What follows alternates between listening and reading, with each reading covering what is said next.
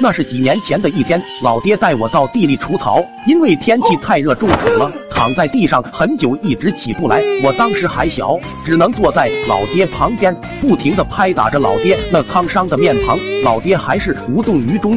碰巧三叔路过，于是把手上的冰镇冰红茶倒了一口给老爹。这一口下去，老爹眼睛也睁开了，瞬间就翘了起来，生龙活虎的。后来不知道过了多久，老爹在建筑工地上干活，因为天气太热，又一次中暑晕了过去。这时老爹工友也赶忙跟我汇报老爹情况，我也是被吓了一跳。然后我和狗蛋跟着就跑了过去，看着老爹沧桑的脸庞，我也是心疼万分。正当束手无策时，我回想起老爹之前中暑的场景，于是说道：“之前老爹中暑喝了一口冰红茶就好了，可现在到哪找冰红茶了？”正当发愁之际，也许是冥冥之中上天注定，不远处工地塔吊下方地面上正摆放着几瓶冰红茶，很可能是人家没喝完剩下的吧。看着包装还挺新鲜，应该没过期。当时舅爹心切，我赶紧捡起了地上的冰红茶，来到老爹身边，一口口给老爹灌了下去，希望老爹能赶快清醒过来。